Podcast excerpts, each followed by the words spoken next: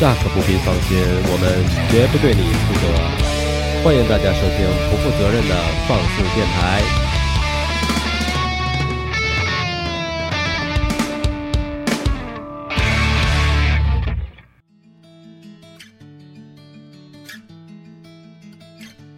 正在收听的是放肆 Radio，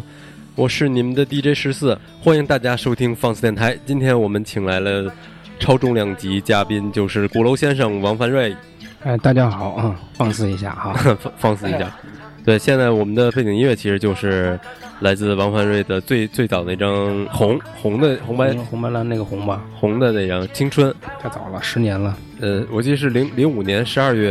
呃十月份出的啊，啊、一准确的日期应该是零六年，啊零六呃年零六年的三八那天哦啊，三、月八号妇女节发的哇，啊，因为当时他那个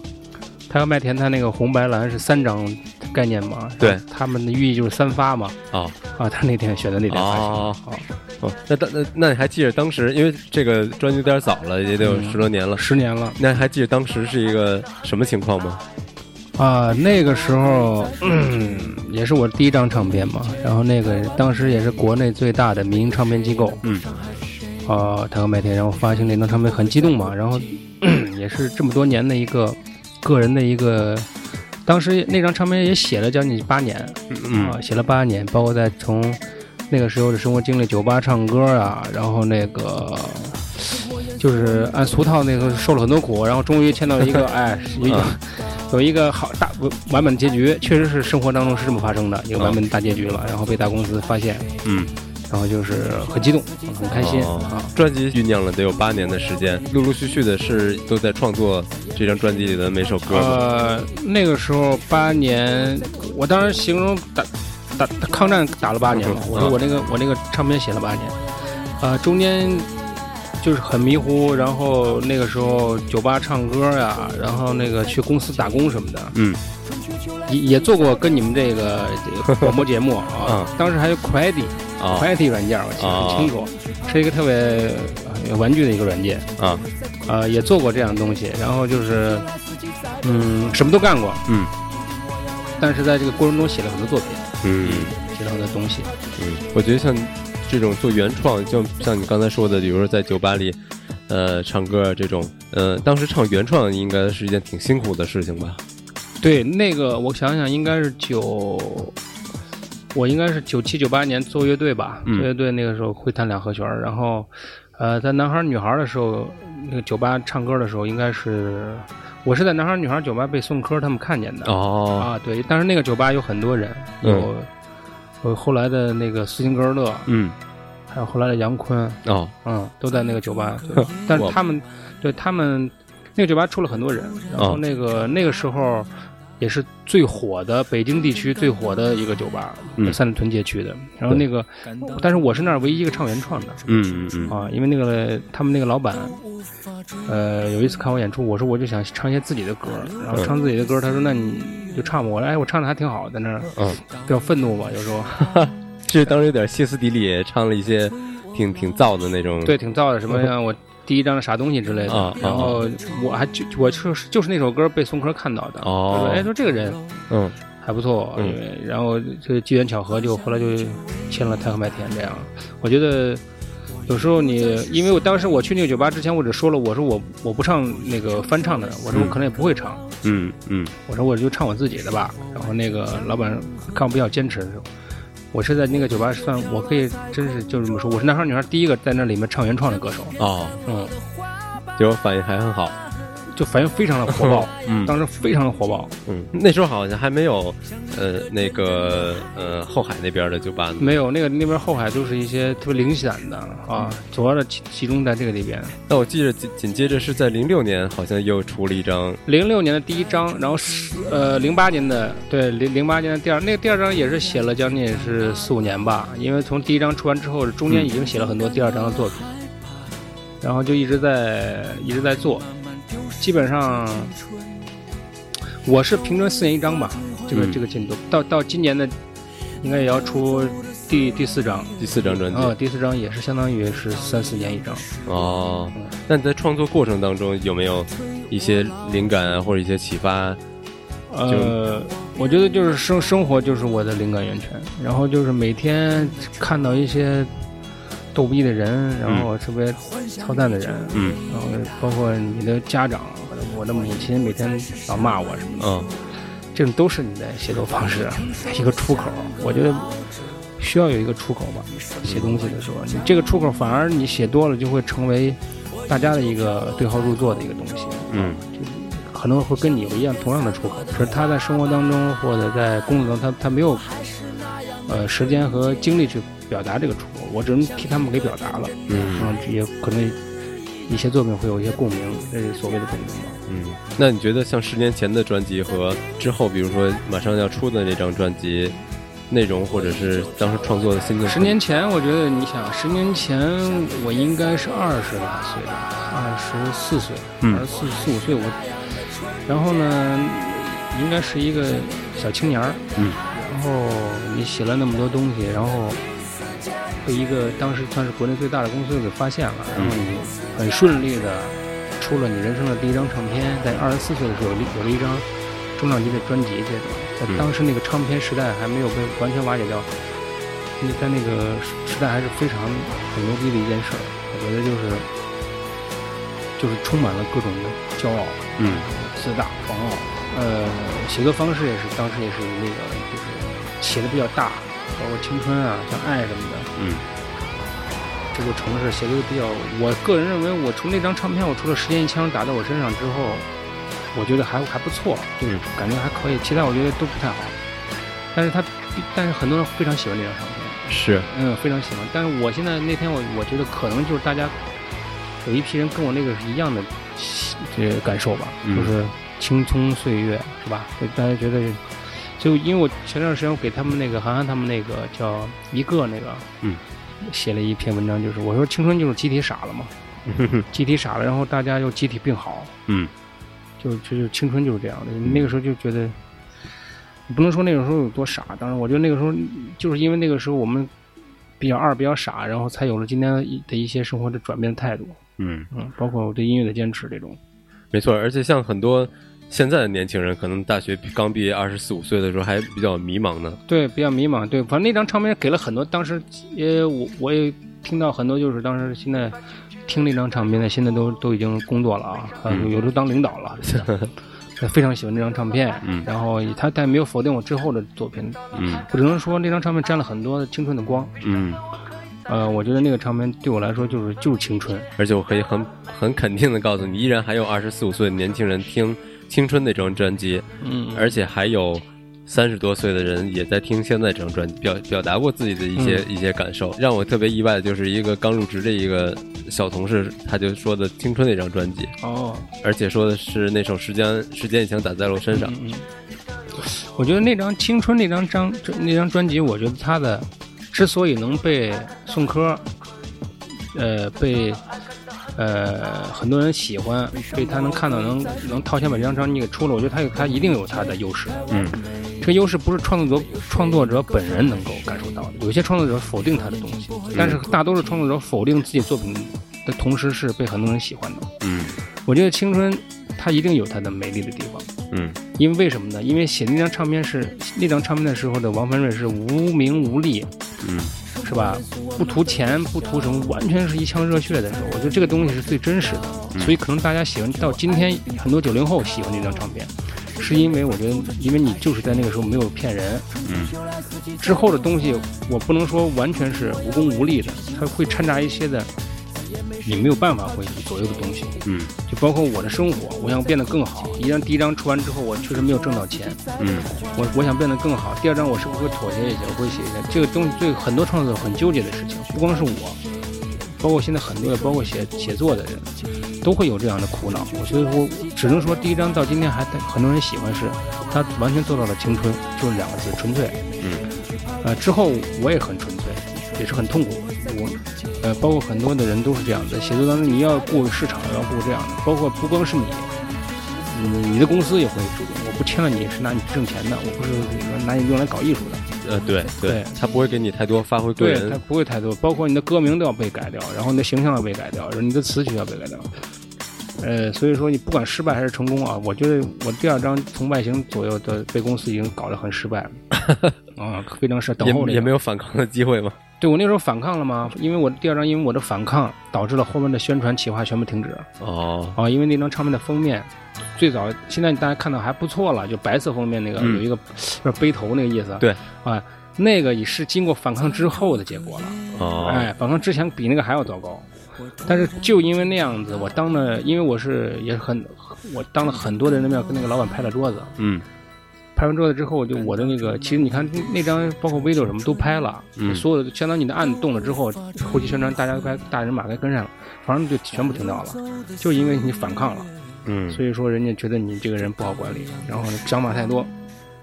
就把那张唱片说说白了就等于是就等于说出了一张唱片，拍了一个 MV，嗯可能后续还有很多工作没有做，就停了，嗯这人就开始干别的事儿了。所以说，就是反抗要付出代价的，但是我觉得还不错，起码没有让那张那个封面出来。 那个封面出来我，我会疯掉的。就很很好奇，到底是一个多么的令你发指的一个封发面指，那个谁看都会发指。因为我当时有一个哥们儿说，说他在电脑里看到那个封面说，说说王先生，你还不会说 就用这个出了吗？他说我，他说我，我只想跟你说一声，嗯，你用这个出也可以，但是我真的不好意思拿这张唱片送我的朋友。 我说哇，我说行，明白了。他说就是，他说他说这是我朋友，你看我，我实在不好送给你，就是太次了这个，啊，反抗了，反抗了。因为当时那个老板也比较固执，嗯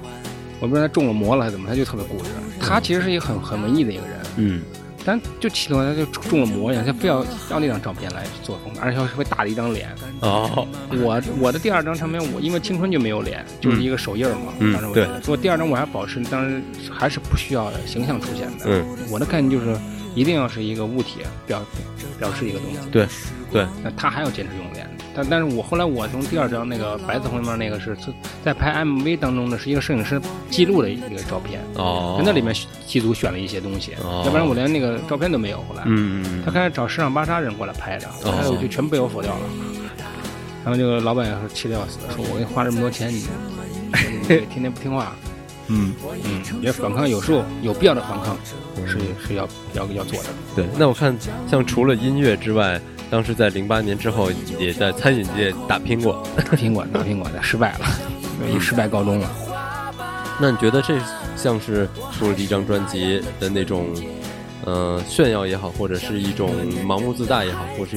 一种很浮躁的心态，然后去做另外一些其他的事情吗？啊，我觉得我们都有一个野心吧，嗯就是也有一个叫什么退路，或者我们所讲的也是投机取巧也好，或者我们想想着撞大运也好，每个人都会有这个想法。嗯，你在这个单位干的不舒服，嗯，或者你想着，哎，那我是不是开一个冷饮店，没准就扇起来了？嗯哎，因为每个人都是这样的，人的欲望。或者你在这个单位干的还不错，但是你天天老板天天对你就不顺眼，然后你觉得你很痛苦，你其实你还不想挣多少钱，你可能想，那我是不是干一个别的，扇起来我整死你？嗯，每个人都有这样，不管男的女的。都有想拿钱对抽人大嘴巴的感觉。对但是我呢，当时我我做餐饮是完全想统治鼓楼一条街，你知道吗？ 嗯，对，我想把我这个面馆统治鼓楼。当时我跟张楚他们还说，我说你等着吧，等我这一年之后，这一条街都是我的面馆。嗯，哦结果就直接赔了一一塌糊涂。我觉得，我觉得有些事儿一定要还是一心一意去干。嗯我的人生就是这样，一生干一件事儿就够。我到今天就明白这一点。嗯所以后来我听到了我所有的，包括那些，但是这些餐馆对我来说，我学到了很多东西，与人相处的一些知识。以嗯前我不会与人相处，就喜欢你就好了，不喜欢你就拜拜吧，不说嗯。反正咱俩我也用不上你，我当时就就永远就这么想，很自私的一个方方式。但我用经过餐馆接触客人，还有接触什么这些工商水电这些之外哦，哎，嗯你慢慢你你得学着去打交道，嗯你不能去天天钻到你那个鸡蛋被子骨里头去了。嗯他这个方式学到很多东西，我觉得完全进入到社会跟他们聊天啊什么的，嗯我觉得对一个人性很有帮助。包括后来对后期的写作，啊，我这鼓楼先生就在火锅店里写的。啊哦，对，因为那天我那个火锅店是一个大橱窗，外面就是旧鼓楼大街的车流，因为那个火锅店密封比较好，一到晚上那个你就那个我这个里面放的音乐嘛，我坐在那个橱窗就能看到下午的那个夕阳照着车流，外面是一个静止的画面，哇大家就就是很就很画面感。那天刚好有一个小孩儿在我那个呃穿了一个校服，他在那跳绳，嗯，一个小小胖男孩儿，然后小胖男孩跳绳儿对，小胖男孩儿跳绳， 嗯，然后我这个第一句歌词就是“孩子在我眼前跳”，哦第一，句歌词就出来了。哇，嗯，然后鼓楼大街的车流里有个我的，像我一样，第二句也就出来了。但是我在我当时看见车流里有一个我的，就是有无数个我嗯在里，边开车，哦，是在看着这些这个街景，就哦嗯就很迷茫，因为我就很迷茫，我坐在那我的火锅店，有迷茫，又有点不甘心，觉得音乐，我觉得哥们儿做音乐还不错，怎么就不行呢？就是我我就看到那个就迷茫感，因为车流里的这些人眼睛都是迷茫的，嗯我然后看他们，因为我很清，我我那个街离公路也就十十米都不到，嗯，真是街边儿的一个一个饭馆儿，然后那个我能看清每一个人的表情，他们他们就是在目视前方迷茫的开车，嗯，他们也不知道在干什么，堵在这个路上，嗯，所以《鼓楼巷》就在这个一个夕阳下写的，然后完事我我是一遍就自己结就就结束了，那可以理解是写给这些特别迷茫的对啊，匆里边匆儿过客吧？对，我我觉得就是我因为我是比较迷茫嘛，所以我最后副歌部分就有这个城市里还有谁像我一样，嗯，我觉得很多人都会有这个共鸣吧。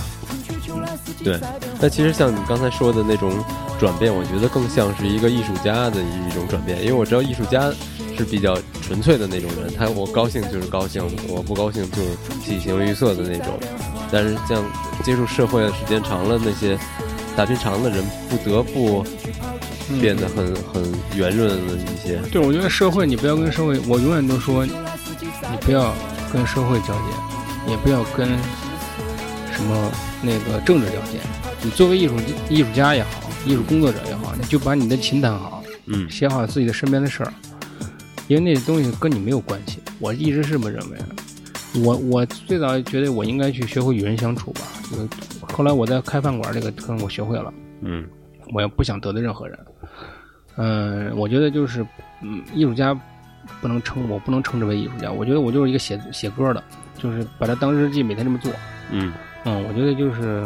我觉得我跟很多上班的人都一样，我就上班嘛，嗯演出就是上班儿，然后工作去了，然后那个写写歌也是上班儿，嗯就有时候班儿上的不太好。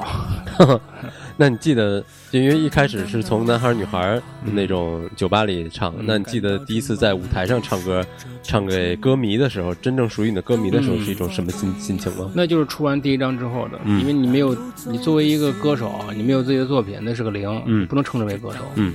啊，你作为一个创作歌手，你你写不出一首大家跟你合唱的歌，那也不能称之为创作歌手。嗯我应该是零八年吧，我在毛 Live House，嗯，那个时候我开了第一个专场，是叫《青春周年记》，刚好青春发行一周年。嗯呃，然后应该是零六年，应该零七年的夏天，然后我就去。零七年应该那个时候应该毛刚开，对，嗯，刚开刚开，然后那个还没有什么人，可能还不知道中中国有个叫毛 Live House，那个时候我就去演了，然后那天来人不多，来了一百多人吧，嗯嗯，我觉得感觉非常棒。嗯然后就是说你，你就说觉得你你写了很多作品，大家能跟你一起合唱，然后嗯每首都合唱，记忆力比你这个词记得 还好。对 对，嗯就觉得感觉 very good，嗯太好了。然后就觉得更激发你要好好去为他们和为自己把这个作品写好。嗯哎，这就是每当我写不动东西的时候，我就想着这件事情，嗯。然后我就就是把歌写好，做饭把饭做好。那你写写歌，比如说有的人写歌是给给失恋的人，或者给情人，或者像你写的歌，你觉得当时来听你的歌的人是姑娘居多呢，还是小伙儿居多呢？我觉得小伙子多，男的多。我写社会啊，生活多啊。嗯青春那张就是出就我看青春当时就要说情歌啊，嗯就一首《海》算情歌，爱都算不上，它就算一个是一个小品的东西，哦就算一个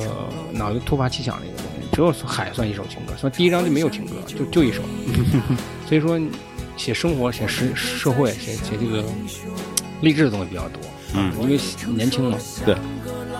所以说我觉得应该是小伙子多。到今天我也觉得，哎，今天好像目前觉得女的比男的多一点呃，，我也觉得应该是这样。对，女的比男的多。而而且特别有意思的是，在之后的这种演出现场越来越多，嗯来毛看演出的人我也发现也在变化，因为以前清一色的都是小伙儿，嗯嗯，然后现在居然也有姑娘，而且还有质量不错的姑质娘，量不论和果，质量不论的好果嘛，好果实嘛，对，所以这一点让我觉得挺意外的。嗯，那你你觉得，因为现在我觉得，如果要再去，如果还有毛的话，去开一场演唱会，肯定就不止来一百人了。啊，对我现在反正是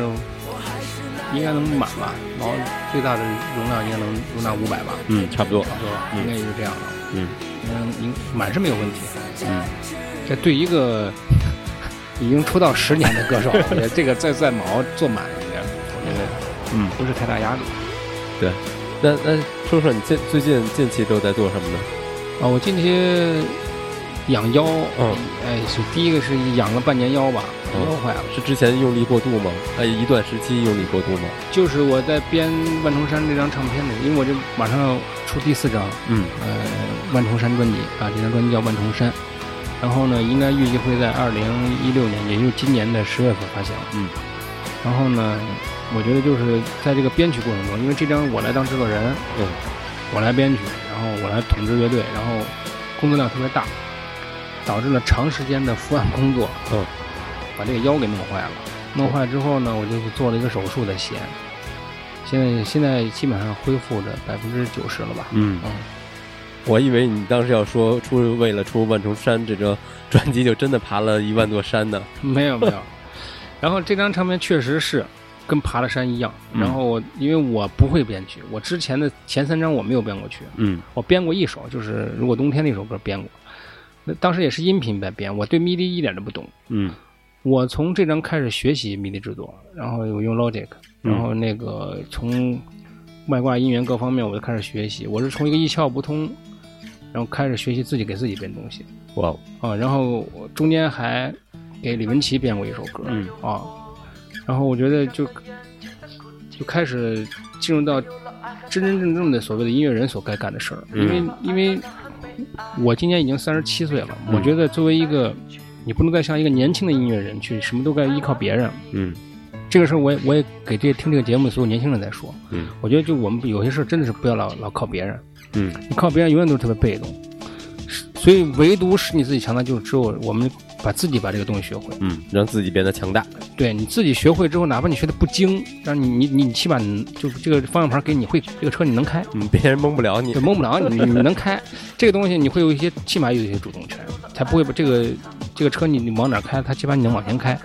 呃，因为之前我遇到很多困难，就是编曲的人会左右你的创作，嗯你跟他说这个音色什么，他也理解啊，他但是他不会修改的。然后呃，他会左右你，包括在棚里的一些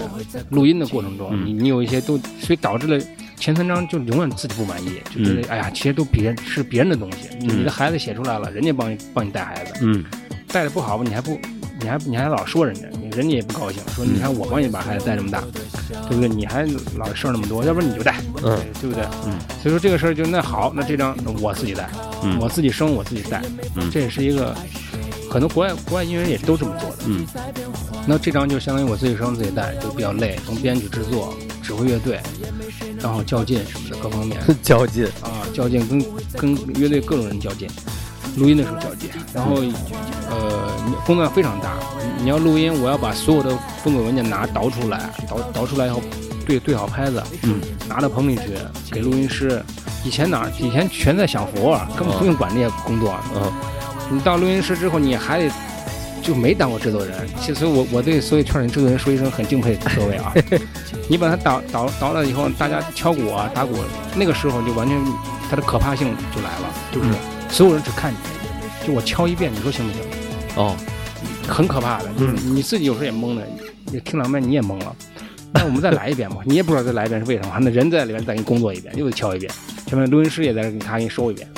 说你哎，大家都看见，你看，你看 对，你看这这个是，你看我不过呀。这这个就特别崩溃，觉得那再敲一遍，还再敲一遍，那就留啊，我们下一首吧。 然后特特崩溃，你知道吧？就是你你感觉这个工程庞大的体系现在在你就是突然有一个人说来，现在你来开这个吊车吧，我们走了。你来盖这个楼，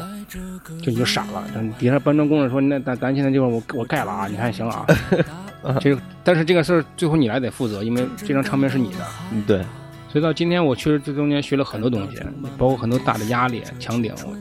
还不错。现在基本上这张唱片算做出来了，也算体会了一把当制作人的乐趣。那大概做了多长时间找着门道了？就不是呃你在，我屋应该编曲的话，我用了我从不懂 MIDI 制作，先用 GarageBand 的一个那个、啊那那个玩具软件、啊先编，然后编了一周时间，嗯我就开始直接换到 Logic 专业软件哦啊、用一周，然后一周开始我就呃练习了。也是不到两个礼拜吧，嗯我就开始给我自己编歌了，哦哦，这样才给自己编歌。因为但因为你越编熟能生巧嘛，越编你就越会编，越编你的灵感就越多。嗯嗯，有些东西可能用笨办法什么，我就自己发明很多笨办法，但也确实不错，都用到这张唱片里了。哦哎，这样越来越弄，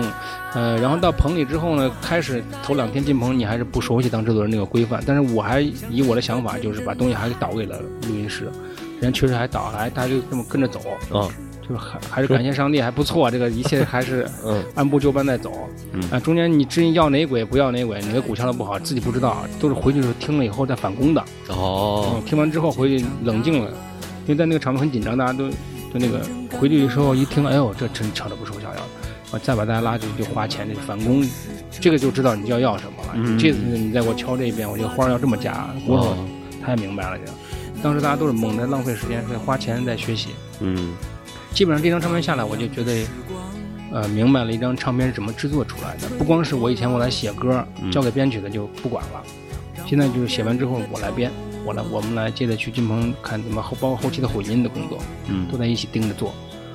我觉得还不错，反正这张是应该我们会拿到在美国做嗯后期，啊现在在美国对，现在正在美国做后期，然后应该是在这个月月底，应该他们那边能交工。哦，嗯，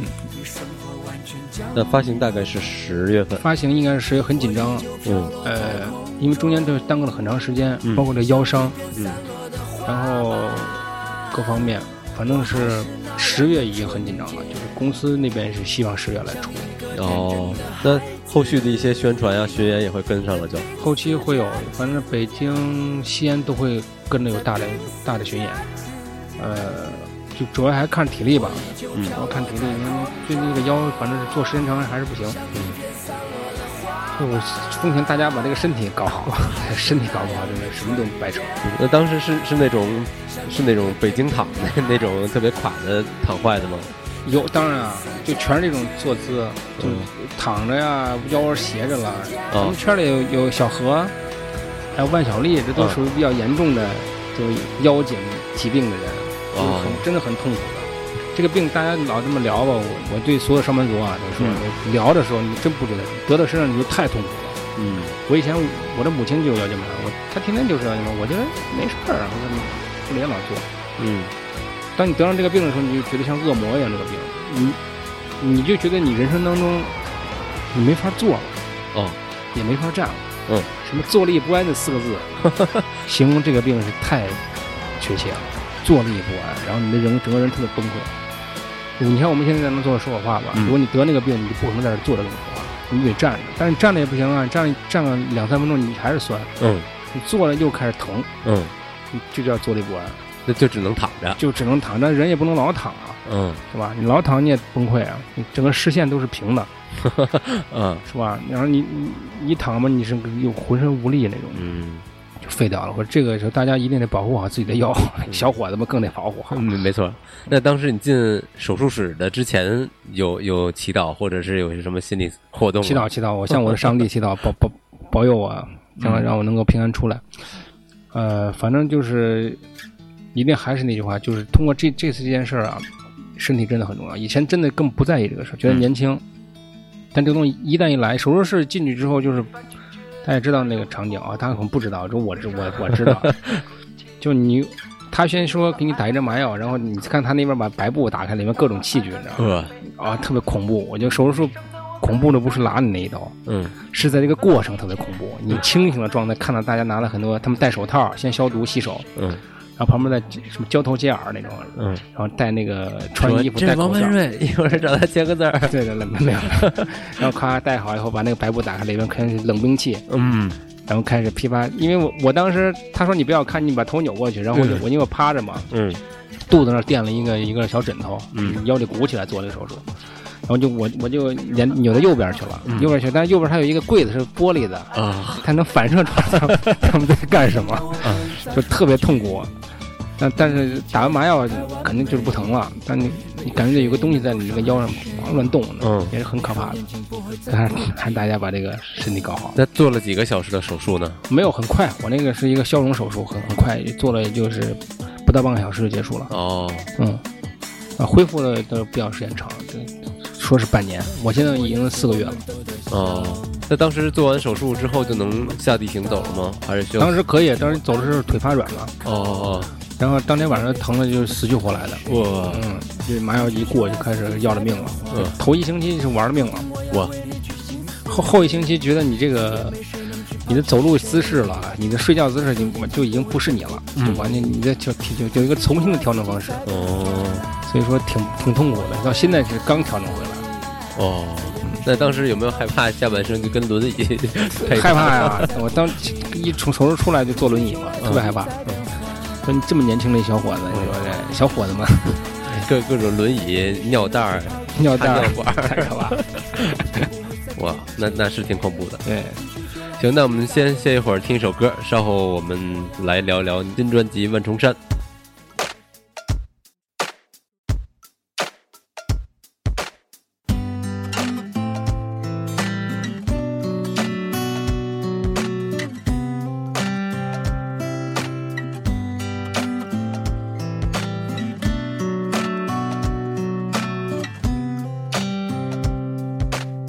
我若无其事的在飞舞，眼前还是那么黑。如果忏悔前我有时间，我想我会许个愿，愿主包容那些无奈的人们，还要保佑这个和平的年代。愿主保佑那些无奈的人们。还要保佑这个和平的年代。我把眼前的全撕碎，让这天空变得纯洁。青春像纸屑飘走了，我的脸庞在变老。时间一枪打在了我身上，我什么呀都没了。时间一枪打在了我身上，我什么呀都没了。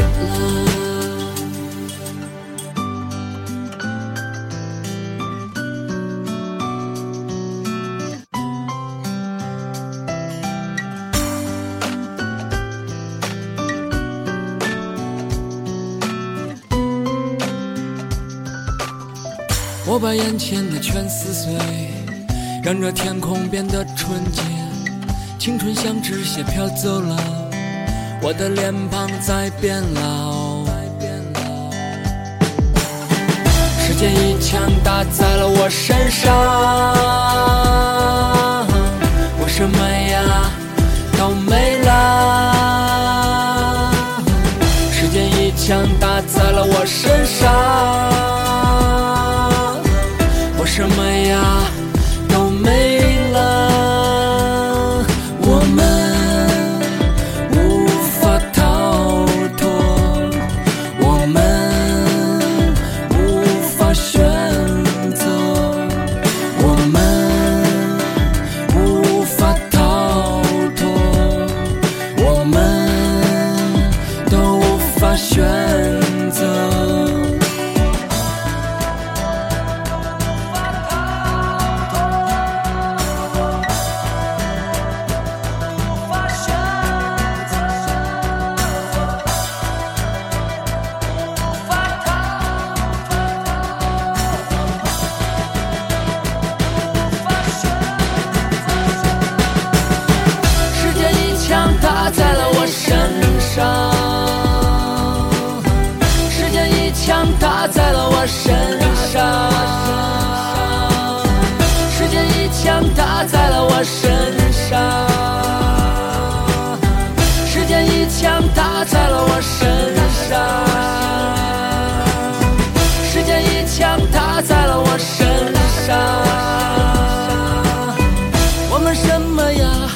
都没了。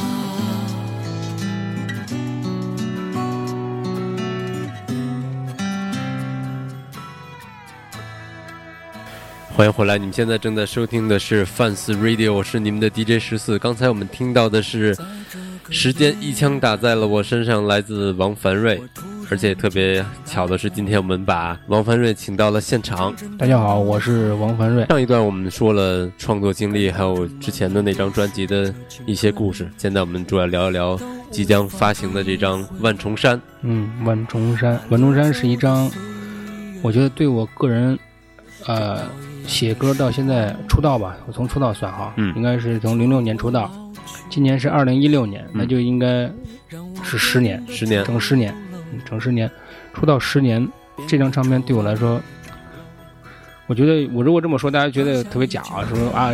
这张唱片对我来说非常重要，但是我， 但是我今天真的得这么说，嗯万能山对我来说真的非常重要。嗯，真的很重要。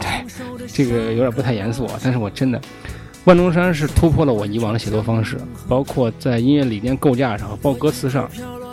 我希望大家就是以前喜欢我的人也好，就是没有听说过这个人的人也也也好，我觉得听一听，它是一张好唱片，呃，也是我对人生感悟。包括我以前不多写情歌，嗯但我在这张写了很多情歌。我觉得当一个男人懂得去写情歌的时候，包括一个好的作家开始写爱情的时候，这个人是真正是温暖而成熟了。我不能说写那些励志歌也不好，当然也好啊，很很很不错。因为当一个特别是一个男男的创作者去多写情歌的时候，我我能感受到这个就这个创作者他一定是内心极其柔软了，他不像以前，但这个才是真正的我觉得男人的强大。嗯，他不光是带带带兵打仗，我觉得，当懂得爱情的时候，我觉得这完全是真正真正得到了自由。所以我觉得，嗯，这张对我来说很重要。首先，我从前三张都没有没有几首情歌，嗯这张可以说啊，百分之有一半儿是写爱情的，不光是写我的爱情，我可能这个爱情大家会都会对号入座。啊，包括里边有一首《自由》，就是你不想想什么就不想，嗯这是他的歌名啊。嗯，所以说，他就写当我们遇见爱情的时候，其实就是相当于我们遇见了一个刽子手在后面，嗯，拿剃着刀，随时会杀了其中的某一位。嗯啊，我是以这个方式在写爱情的。当我们遇见爱情，在疯狂接吻也好，在歇斯底里的相爱也好，其实你后面总有一个隐形的一个柜子手在等着你，嗯因为他随时不知道会杀了其中的某一位。呃，其实这个我一说大家都能够理解啊，嗯爱情是这样的，所以说，呃，有这样的作品，还有像我在里边用了王王小波的一个一段话，就是“我是爱你的，看见就爱上了，就是爱你就像爱生命的那个”。他在李银河当时给了一封信，我用了一个小，我从来没有说用过一个作家的东西来写作，这是我第一次用一个小片段，嗯，但是我带入了的一个我新写的一个作品当中的一个题材，我在他这个小片段上，我又加入了我自己的题材，我觉得这是一个，呃，对我来说是一个质的飞跃，就是我之前写的不会这么写的。嗯所以说，我觉得这张唱片对我的创作，我觉得个人我我觉得，呃，我觉得我超越了第一张《青春》，呃，当然不是从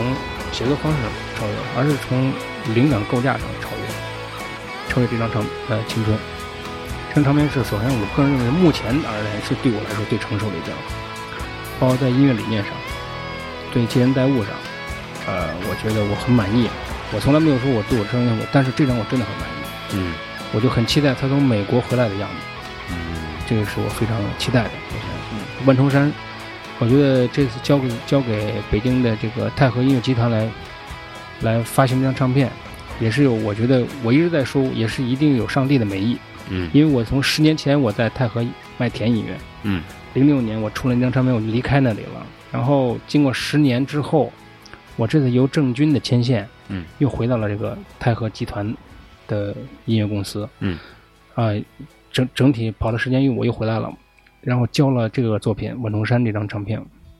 我觉得真的非常有意思。我觉得这就是我们的人生。呃，首先我个人觉得太酷了，啊嗯我我非常感谢我的上帝能给我这样一个机会，让我能够经历这么一圈儿。嗯，认识这么多好的朋友，然后能写出这么多的作品。十年十年的十年，，对我真是真是十年，因为那天我我的青春在我的家墙上挂着，我我我的专辑出过都会呢有一个小镜框子放在那里，也先做一个纪念。嗯你底下的日期是二零零六年三月八号，嗯，然后我那天看我的签约书是二零一 六年的，对对对，我觉得特别有意思。然后公章都是太和音乐，哦，然后我觉得哇、这个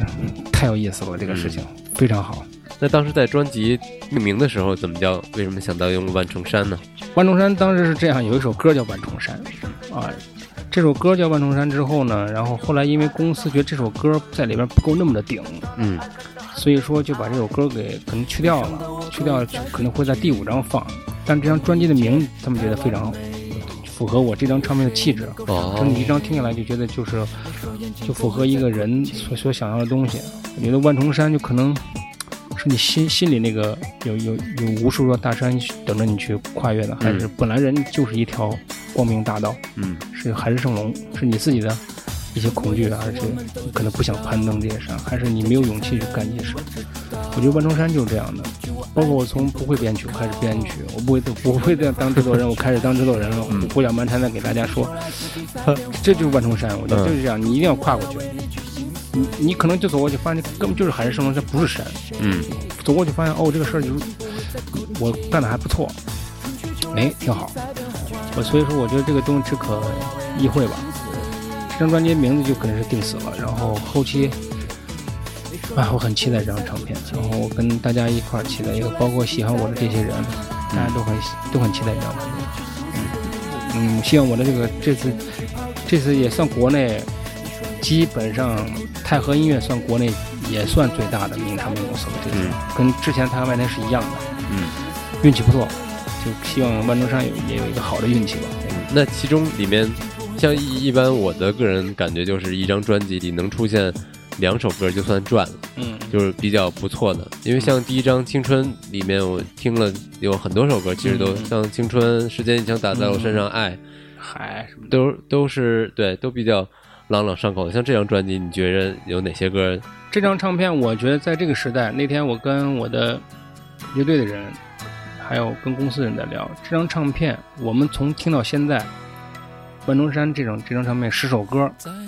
里面有六首歌都是拿得出来的哇哦，啊。然后大家，我我绝对大言不惭，我现在说这些话，我也不是在吹，我不想吹，就喜欢这个类型的音乐的人，你来听就好了。我觉得我们有六首歌，是非常棒的，就是所以我们公司那天在说说，在这个时代能，嗯，还有专辑有这么高质量的，真是很少见了。所以我我就觉得真是还不错，嗯我也挺满意，所以我也很期待。包括这张唱片，我可以先通报一下歌名，像呃，自由是你不想想什么就不想，嗯它是一个比较偏文艺的东西，非常的棒，它是可以拿得出来。还有叫一首歌叫《万事如意》，它你就听吧，我觉得 还有啊，鼓楼先生，嗯还有还有这个这三首了，还有别抱怨我和你一样是表面是给孩子写的，嗯其实是写给我们个个人的。反正那天我们还有一首歌叫《追求吧，一生就这么一次》嗯啊，也是比较上口的。就是我所谓的上口，就是一定要扎到你，啊嗯扎到你的内心。就像就像《自由》那首歌，我觉得就一定会扎到很多人，就是因为给我回音的这个美国人，我们我们是给他把词是全部翻译完的嘛。哦，他看完之后，他说：“哇哦！” 因为我们给他翻译的是：“当你遇见爱情的时候，嗯就有一个杀手在后面，随时会杀了你们其中的某一位。”我这嗯么这么给他翻译的，所以他觉得太牛了，嗯，太所以很所以喜先让他理解这个对歌对是对，什而么。他们是因为美国人，我觉得他们真的是是很认真啊，嗯他们在嗯怎么说呢？他们在混音的时候，他就要我要要你的词，哦，嗯，他说我需要得到你的词，他要理解歌然词嗯后我要的理解意你的思这。个作品，哇然后我可能才会把这个作品干好。然后我说说说他们他们当时说，如果你不方便翻译，我们美国这边找人翻译也可以的。但我就怕那翻译的不太准，嗯嗯，所以因为我的女朋友她现在翻的比较好，嗯所以我就让她来帮我翻，这样翻的调是比较就是符合，更符合我作品想表达的。嗯，这哦，样子美国人干活他们也会，就是我觉得我觉得这点是表现出他们很很敬业的很敬业，很敬业，真的，他们要歌词的，这个也是，我觉得是确实是因为国内你就不是国内大家能听懂国语，嗯。我觉得他们还是先听作品，然后加上自己的想法。这张专辑的发行日期暂定在十月份。对，应该是十月份，嗯，十月份，然后配合着这个活动，你会也会去不同的城市做宣传。对，反正就是车轱辘话说一遍，然后不停的去宣传。我觉得这张唱片我不脸红，嗯，我愿意为它做各种事儿。好，那我们就期待这张专辑大卖。好好好，嗯非常感谢放肆 video。谢谢王文瑞这次到来，所以也也希望你的腰尽快恢复如初，好，谢谢谢谢谢谢，大家都要注意腰啊，对一定要把身体注嗯注意好，谢谢。有了好腰才有好生活。是的，是的，好吧，那今天的节目就到此为止，我们下期再见，拜拜。拜拜。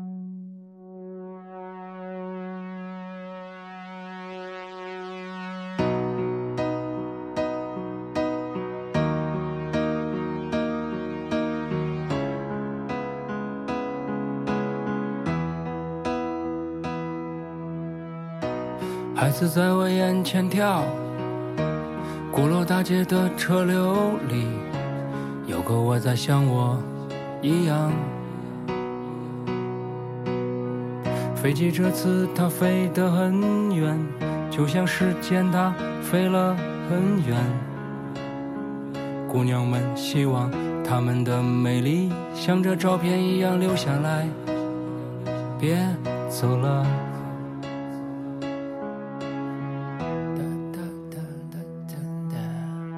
我还在这个城市里，像往常一样看着鼓楼大街。我想问，鼓楼先生，你能看到我吗？孩子在我眼前跳着，鼓楼大街的车流里，我不知道还有谁像我一样。还有谁像我一样？这个城市有谁像我一样？还有谁？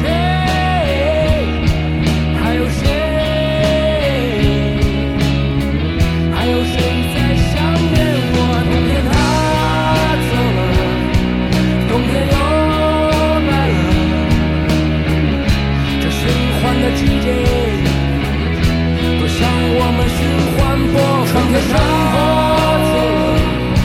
夏天又来了，这每次兴奋的心情，多像这循环播放的季节。